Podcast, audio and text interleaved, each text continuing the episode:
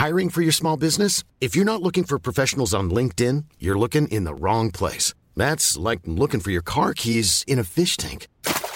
LinkedIn helps you hire professionals you can't find anywhere else, even those who aren't actively searching for a new job but might be open to the perfect role. In a given month, over 70% of LinkedIn users don't even visit other leading job sites. So start looking in the right place. With LinkedIn, you can hire professionals like a professional. Post your free job on linkedin.com slash people today. L'Entertainment Lab by Newton Studio, c'est le podcast 100% Brain Entertainment. Créatifs, responsables de marque, directeurs de plateformes technologiques, Pure Players Entertainment et Communicant 3.0 nous partagent leur point de vue sur l'avenir des marques et du divertissement à l'ère digitale. Ce podcast est animé par Alexis Ferber. Bonjour à tous, je suis ravi d'accueillir Guillaume Sarfati, qui est le directeur général euh, et cofondateur d'Act for Sport. Bonjour Guillaume. Bonjour Alexis. Euh, alors tout d'abord, tu as un parcours, je crois, toi, qui vient euh, bah, des agences avant de monter Act for Sport. Est-ce que tu peux nous redonner les grandes lignes? Ouais, bah, effectivement, bah, je viens pas du tout du sport en fait. Initialement, c'est vraiment un milieu que j'ai découvert sur le sur le tas. je viens de, j'ai commencé ma carrière chez Fuse, donc groupe Omnicom Media Group, où, j'ai découvert les, les, joies du brand content et j'ai fait ça pendant trois ans. Et puis ensuite, je suis parti chez Deezer où à l'origine je suis rentré pour véritablement être euh, commercial sur, euh, sur l'advertising euh, digital. Et puis progressivement on a commencé à structurer l'offre brand content, à vraiment lui donner une, une commercialisation plus structurée. Et c'est comme ça que, voilà, qu'on a véritablement lancé, mis le brand content chez Deezer de manière beaucoup plus puissante et impactante. Et en parallèle de ça, j'avais rencontré un copain sur les routes du Tour de France quand j'étais job d'étudiant. Et euh, Michael, qui est aujourd'hui mon, mon, associé et qui, a monté, qui avait monté à l'époque euh, la Centrale du Sport, mhm. une marketplace pour les clubs de sport amateurs. Et il me faisait remonter régulièrement qu'il avait euh, des clubs qui étaient dans des mhm. difficultés financières. C'était un ami de longue date, tu le connaissais depuis longtemps Oui, on s'est rencontrés, on devait avoir 22, 23 ah ans. D'accord, d'accord. Et lui, voilà, avait véritablement cette, cette visibilité sur les clubs de sport amateurs qui étaient bah, de plus en plus dans des difficultés financières. Et moi, en mhm. parallèle de ça, bah, que ce soit en agence ou chez Deezer, j'ai toujours eu ce son de cloche de, dire euh, ah bah, nous, les marques, on a besoin de faire de la proximité, du local, de mhm. l'engagement, du RSE. Et puis, bon, bah, le Covid a fait exploser la demande de RSE aussi. Hein. Euh, et donc, du coup, bah, c'est comme ça qu'on a eu cette idée de se dire bah, d'un côté, il y a des marques qui ont envie de, de créer un lien local, de l'autre, il y a des clubs de sport amateurs qui ont des difficultés financières. Et au milieu de tout ça, ils ont quand même un, média qui est absolument incroyable, c'est leur maillot, euh, mhm. sur lequel ils peuvent mettre le logo d'une marque, euh, euh. sur lequel ils peuvent communiquer. Ils ont aussi des réseaux sociaux, ces clubs-là. Donc, finalement, en faisant le constat de hein. tout ça, on s'est dit, mais si on met tout au milieu, voilà, si on met tout au milieu, il y a quelque chose à faire. Et, et c'est vrai que c'est comme ça que rapidement, on s'est dit qu'il fallait lancer quelque chose. Puis la deuxième étape de maturité, on va dire, où on s'est rendu compte qu'il fallait aussi s'adresser de la bonne manière aux annonceurs, c'était de dire, euh, c'est pas simplement mettre un logo sur euh, des maillots, mais c'est véritablement écrire une histoire. C'est la raison pour mm. laquelle aujourd'hui on, on, parle quasiment plus de sponsoring en réalité, on parle de contenu pour les marques euh, mm. et en fait en s'adossant à une communauté. Et donc c'est véritablement comme ça qu'on le voit et donc du coup on, articule ça autour de trois médias. Le premier média c'est le digital. Mm-hmm. là on va créer une, un espace de marque, un site de marque pour qu'ils prennent la parole et pour qu'ils euh, bah, disent euh, à tous les sportifs euh, mhm. concernés on cherche des équipes à soutenir. Mhm. Donc postuler. Donc nous on va médiatiser ça sur des médias spécialisés. Le deuxième média, donc une fois que tous les clubs ont postulé et qu'on a sélectionné avec l'annonceur les clubs qu'ils souhaitent sponsoriser, eh bien on va envoyer les maillots. Nous, on va gérer toute la logistique. Euh, je vous laisse imaginer quand on a 10 hmm. 000 euh, kits maillots sur chaussettes à envoyer à 300 eh, clubs. c'est euh, énorme. Hein. C'est une vraie usine. Donc, nous, on gère tout ça hmm. pour que ce soit justement clé en main pour l'annonceur. Et puis, on va arriver donc sur ce deuxième média, qui est le média dans la vraie vie, les maillots qui sont portés tous les week-ends, vus par les spectateurs, les adversaires, les hmm. arbitres, la famille, les donc amis. Tu fais tout le physique aussi, quoi. Il y a le digital, mais tu fais Exactement. Toute la, partie maillot, Exactement. petite com. Et donc ça draine des annonceurs assez locaux. Il faut, il faut connaître vachement les annonceurs locaux finalement. C'est euh, le postulat de départ en fait. Mm. Quand on a lancé ça, je me suis véritablement dit il va falloir que je change un petit peu ma... les, les gens que je vais voir parce qu'il va falloir que j'aille voir plutôt des annonceurs locaux effectivement que des gros annonceurs avec lesquels j'avais l'habitude de travailler, que ce soit en agence ou chez Deezer. Et en fait, il s'est avéré que un peu par fainéantise finalement je suis allé d'abord chercher là où je savais que faire et en fait je suis allé chercher chez des annonceurs que je connaissais pas forcément dans mon réseau, mais la taille d'annonceurs que je connaissais. Et très rapidement, en fait, on s'est rendu compte que pas du tout. Euh, les marques locales, euh, finalement, n'avaient pas forcément les moyens de faire, ou alors le faisaient déjà seuls de leur côté, et il fallait absolument leur, laisser le faire. Il faudra qu'on en reparle de ça. Euh, et du coup, en fait, finalement, très rapidement, ben, Unibet est arrivé en premier, puis a suivi Big Mat, mhm. Land Rover. Et, rapidement, comme ça, en fait, on s'est ben, on, s'est rendu hmm. compte qu'on était un, asset de marque euh, et qu'on était un équivalent à un média finalement. Et donc, c'est comme ça qu'on a construit notre offre aussi en, en apprenant, en marchant. Quoi. Avec marques qui ont elles-mêmes des enjeux locaux. Exactement. ça, ça coïncidait avec ton offre. Donc, super intéressant de te recevoir parce que tu es un pro du brand content qui est quand même le, le, cœur de l'Entertainment Lab. Et alors, peut-être dire un peu, toi, tes convictions aujourd'hui parce que nous, on aime bien le sujet du, du, du de l'histoire, du storytelling, des formats. Voilà, donc tu es au milieu de tout ça. Qu'est-ce que, quelles sont un peu toi tes convictions là-dessus, sur les formats qui fonctionnent, sur ce qui est demandé aujourd'hui, les enjeux? C'est intéressant aussi parce qu'avant tu venais du monde des agences, donc tu as, aussi vu comment on faisait ça euh, au sein d'un groupe, et puis maintenant tu le fais en entrepreneur. Voilà un peu bah, pour les auditeurs, toi comment tu sens que le marché bouge en tout cas? Bah, la première des choses euh, qu'on a vues, et comme je l'ai dit tout à l'heure, qui, qui, existait déjà euh, vraiment fort et qui s'est accéléré complètement avec le Covid, c'est l'engagement des marques. Mm. On sent qu'aujourd'hui, euh, les marques, elles ont une position dans la société qui est tellement importante qu'elles se doivent de s'engager. Elles peuvent pas se permettre de juste dire euh, on vend nos produits et démerdez-vous. Mm. quoi.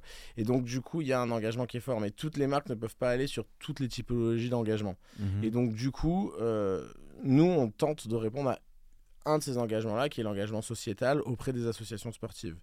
Mm-hmm. donc, on va effectivement justement aller vers, euh, vers ce local, tendre vers ce format le plus local possible.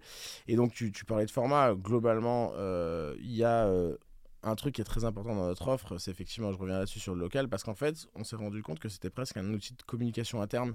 Mmh. Qu'aujourd'hui, une marque comme Groupama, euh, peut demander à, chacun de, chacune de ses agences de venir euh, mm. choisir le club qu'elle souhaite sponsoriser parmi ceux qui ont postulé à l'opération. Mm. Et donc, il y a une satisfaction énorme en interne de la part des agences, de la même manière mm. que les... C'est une manière de revaloriser le réseau, les franchisés, des gens finalement qui en général sont moins valorisés. Et là, on les connecte un peu plus à ce qui se passe en local. Exactement, exactement. Et ce constat, je l'ai fait euh, d'ailleurs chez Fuse puisque je travaillais pour une, grosse marque de voitures qui était partenaire de la Ligue des Champions. Et en fait, bah, je m'étais fait un exercice tout bête un jour parce que bah, quand on construit une stratégie de communication, euh, quelle qu'elle soit pour euh, une marque, c'est quand même intéressant de savoir euh, comment ça se passe sur le terrain. Donc j'étais allé dans une concession. Et en fait, il s'avère que effectivement, les concessionnaires nous disaient oui, oui bah, c'est bien d'être partenaire de la Ligue des Champions, mais nous hmm. ici, on, a, on a un kakémono quoi. Et donc la finalité, c'est que ça joue sur évidemment ça joue sur l'image et ce sont des enjeux euh, qui sont diamétralement opposés et je ne mets pas du tout en, comparaison une Ligue des mhm. Champions avec un club de sport amateur pas du tout. C'est des enjeux complètement différents.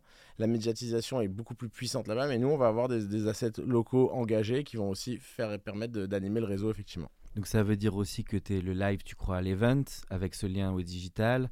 Il faut faire venir les gens euh, voilà, quelles sont donc la, vidéo, quels sont un petit peu ce que tu vois, le social media, quels sont les peut-être donne des exemples de campagnes que tu as pu monter euh, dont tu es content, euh, qui illustrent tout ça? Ben, aujourd'hui, typiquement, nous on fait pas ou peu d'événements. Mhm. Euh, pour la simple et bonne raison que c'est pas du tout notre cœur de métier qu'on ne maîtrise pas. Par contre, on va effectivement encourager les, les, annonceurs à créer du contenu pour raconter ces histoires-là. On le fait avec Groupama, avec qui on a créé une web série, avec Unibet aussi, avec qui on a créé une web série. Il y a aussi un truc qui marche euh, très très fort et dans lequel nous on, on croit comme une vraie conviction, c'est le, ce qu'on appelle le user generated content, mhm. euh, qui est forcément ultra important quand on a une communauté aussi importante que celle de nos annonceurs euh, avec le sport amateur. Et en fait, régulièrement, d'ailleurs c'est marrant puisque c'est euh, on a, on a lancé euh, aujourd'hui le premier, le premier volet des Unibet Awards de la, de la saison en cours. et en fait, c'est la présentation des maillots. Donc on encourage les clubs à faire la plus belle photo de présentation des maillots et les, les, les, entre 5 et 10 gagnants seront élus mhm. et ils vont gagner des équipements supplémentaires pour pouvoir justement bah, continuer d'équiper le club. Et en fait, ce qu'on voit, c'est que au-delà de la dotation qui, bon, bah, qui cool parce que ça mm. permet au club de continuer de, de, financer euh, plus simplement ses équipements. Mais c'est surtout qu'en fait, ils jouent le jeu à fond parce qu'ils ont sur leur maillot un, un, mm. partenaire qui est un partenaire qui pourrait mm. être qui est aussi sur des clubs pro. Donc il euh, y a, y a C'est vrai que le sport s'y prête beaucoup parce que c'est un médium de passionnés et, de, et donc d'engagement, de communauté.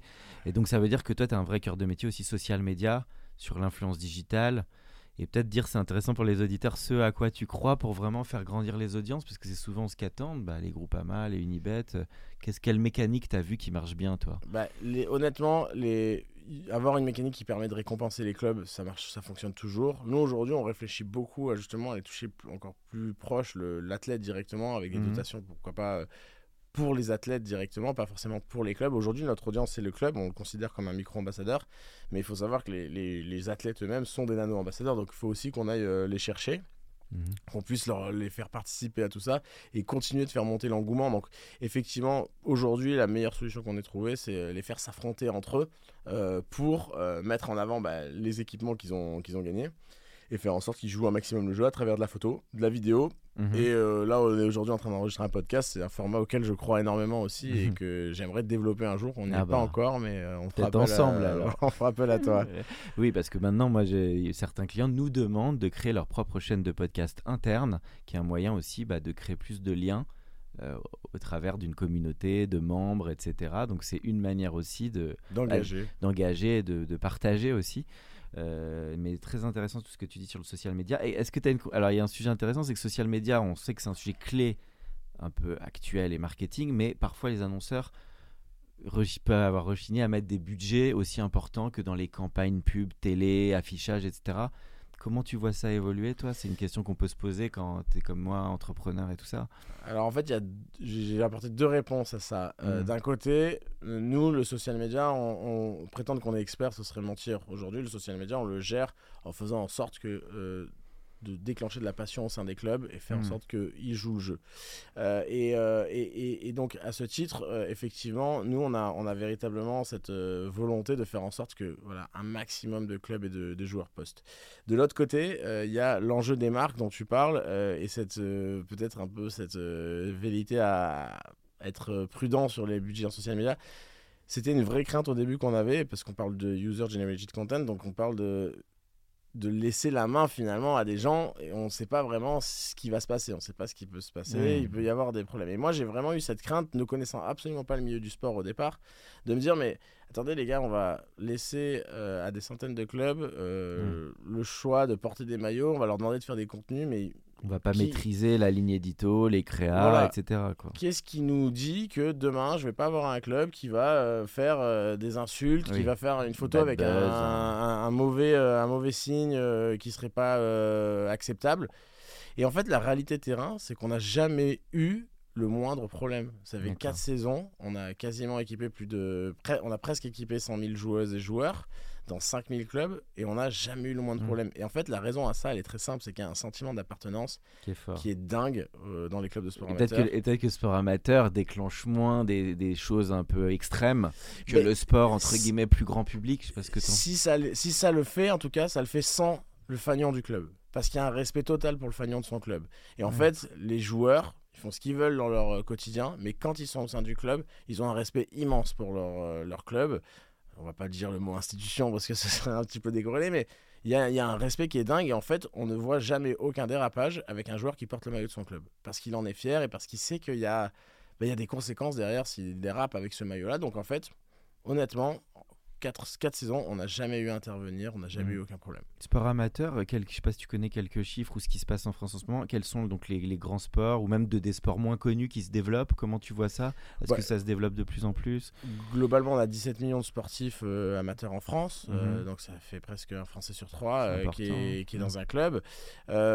Aujourd'hui, nous, on va plus parler des. Je vais d'abord parler des sports que nous, aujourd'hui, on a réussi à soutenir, euh, parce que bah, euh, c'est une évidence qu'on cherche toujours à se développer sur d'autres sports.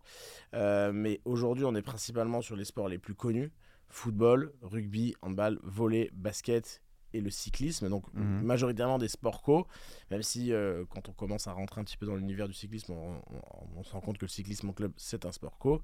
Euh, et pourquoi ces sports-là? Euh, bah, Simplement parce qu'il y a cette espèce d'obligation de porter justement le maillot du club. Mhm. Et cette obligation-là, on l'a pas dans du tennis, on l'a pas dans du golf, on l'a pas mhm. à la voile. C'est plus individuel. C'est un petit peu plus individuel. Et donc du coup, on n'a pas encore craqué le modèle pour aller toucher ces sports-là. Ah, intéressant. Donc c'est effectivement...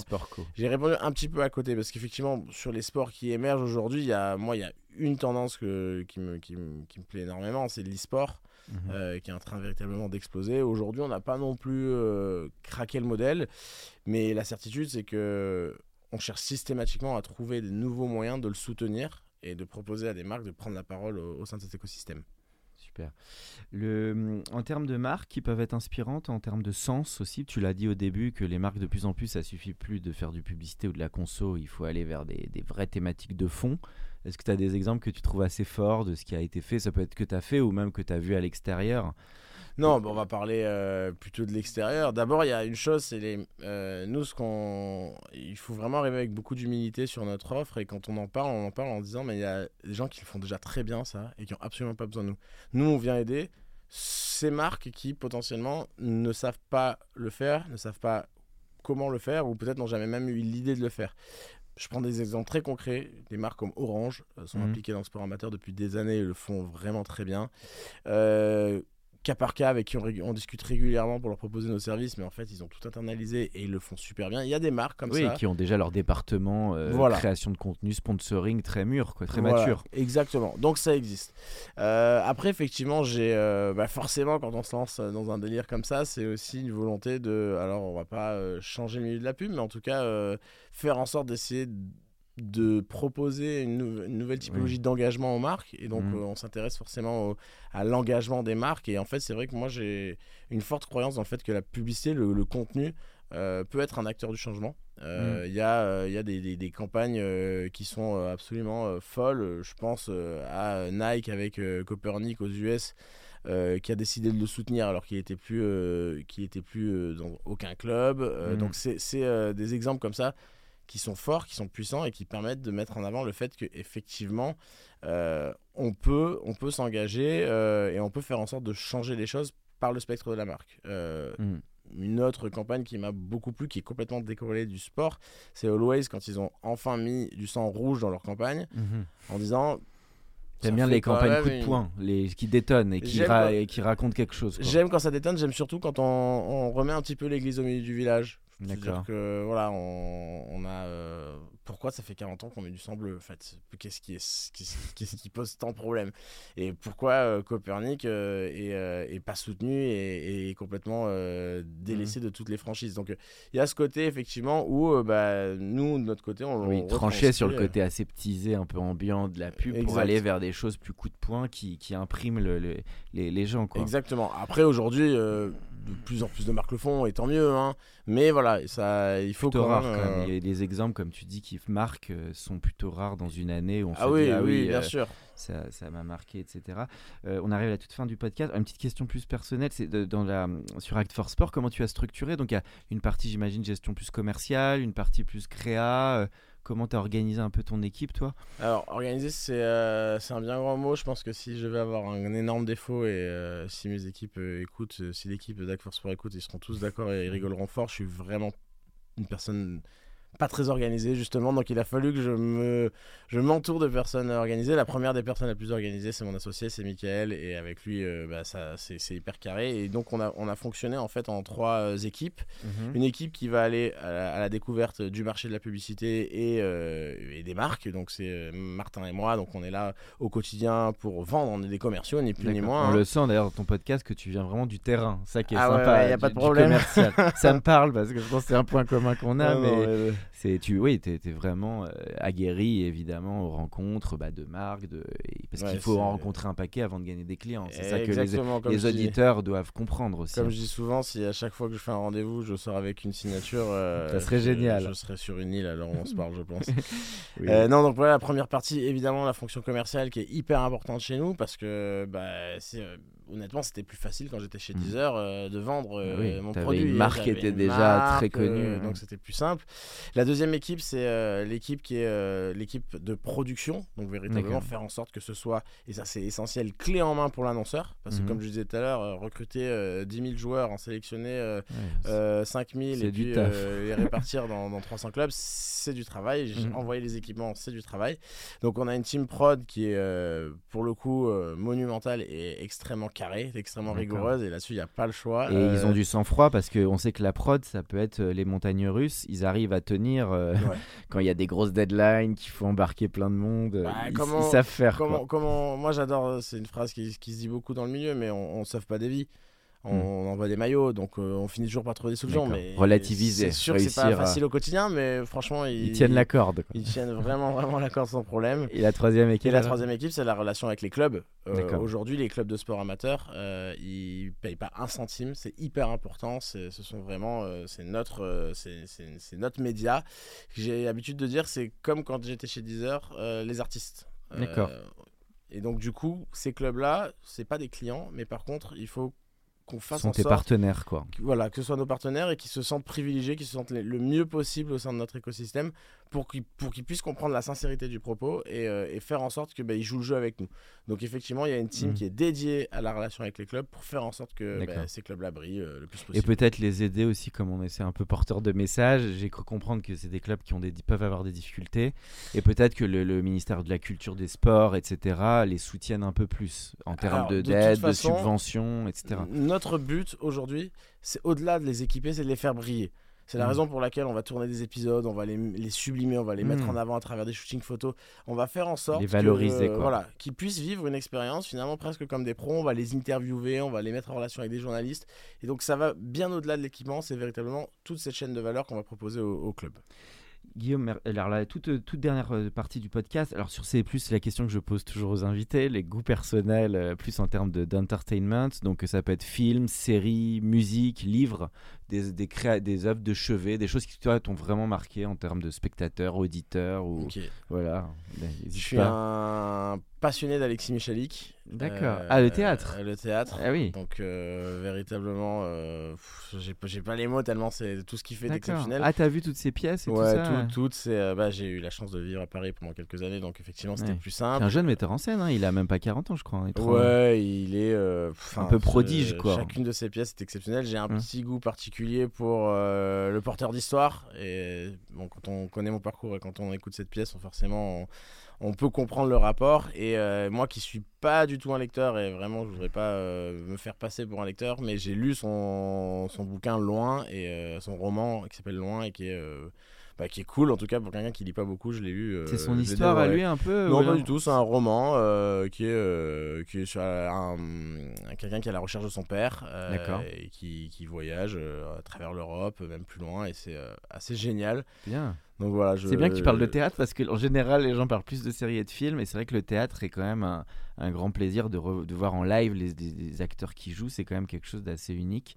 Il faudrait que les publics se rajeunissent peut-être. Ça serait bien que les jeunes aillent plus. Alors, c'est pas donné non plus, mais c'est vrai que c'est une expérience euh, qui peut-être mérite d'être encore euh, poussée parce Ouais. que euh, qui est quand même assez unique quand on a la chance d'y aller en tout cas. C'est exceptionnel. Vraiment, perso- à titre personnel, c'est c'est ce que je préfère au monde. Quoi. C'est- En, et musique et ciné ou série en rapide, t'as des En trucs qui série, t'ont marqué. euh, Breaking Bad, sans aucune Voilà. hésitation. Euh, Là-dessus, je suis. euh, mon Gilligan. Voilà. Et plutôt en, en- en musique, moi j'ai un, un doux mélange de, de grosse électro bien poussé et de rock. Donc, D'accord. Exemple, quel groupe? C'est Bon, Queen d'un plutôt en- non, Metallica de plutôt l'autre. Plutôt Arctic Monkeys, euh, Arctic Monkeys. voilà, euh, d'un côté. Pour en électro, après c'est tellement vaste que honnêtement j'ai pas un nom qui me vient là, mais, euh, mais voilà, ça va être un peu, D'accord. un peu des deux. Tu as eu l'occasion de développer ça dans tes expériences d'avant, puisque Voilà, tu étais au cœur de la musique.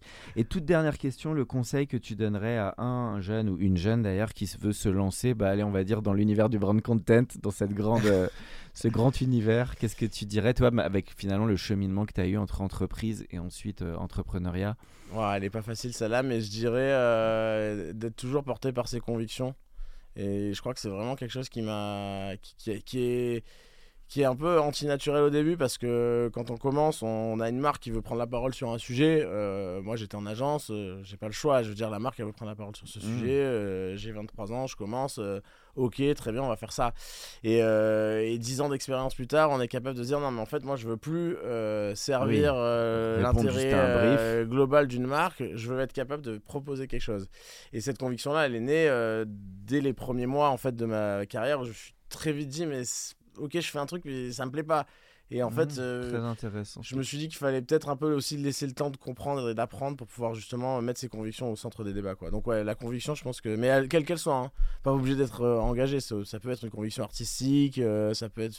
Pour moi, il y a l'engagement n'est pas la seule conviction à avoir, il peut y en avoir plein. Bah, je te rejoins parce que je pense que le brand entertainment, c'est pas seulement, comme tu dis, réceptionner les envies des marques et leurs valeurs, mais aussi proposer, bah, on l'a vu toi avec l'univers du sport amateur, des idées, des projets maison, des convictions. Et ça, si c'est des beaux projets, euh, les marques, les partenaires suivent. Je pense que tu as cette conviction. euh. Je- J'en suis convaincu. Mais Après, il faut de euh, la ténacité entre les deux. Il faut savoir les convaincre. Euh, voilà, c'est. Et ben écoute, un grand merci Guillaume pour ce podcast. C'était un plaisir de t'avoir pour l'Entertainment Lab. Eh ben, merci à toi, Alexis. Pour ceux qui sont encore avec nous, merci de nous avoir écoutés. Pensez à aller mettre une note au podcast dans la section notes et avis sur Apple Podcast. Cela nous ferait énormément plaisir et nous permettrait de continuer à faire grandir ce podcast consacré au Brain Entertainment. À bientôt pour un nouvel épisode. Mom deserves the best, and there's no better place to shop for Mother's Day than Whole Foods Market. They're your destination for unbeatable savings, from premium gifts to show-stopping flowers and irresistible desserts. Start by saving 33% with Prime on all body care and candles. Then get a 15-stem bunch of tulips for just $9.99 each with Prime. Round out Mom's menu with festive rosé, irresistible berry chantilly cake, and more special treats. Come celebrate Mother's Day at Whole Foods Market. Even when we're on a budget, we still deserve nice things. Quince is a place to scoop up stunning high-end goods for 50 to 80% less than similar brands. They have buttery soft cashmere sweaters starting at $50, luxurious Italian leather bags, and so much more. Plus, Quince only works with factories that use safe, ethical, and responsible manufacturing. Get the high-end goods you'll love without the high price tag with Quince. Go to quince.com/style for free shipping and 365 day returns.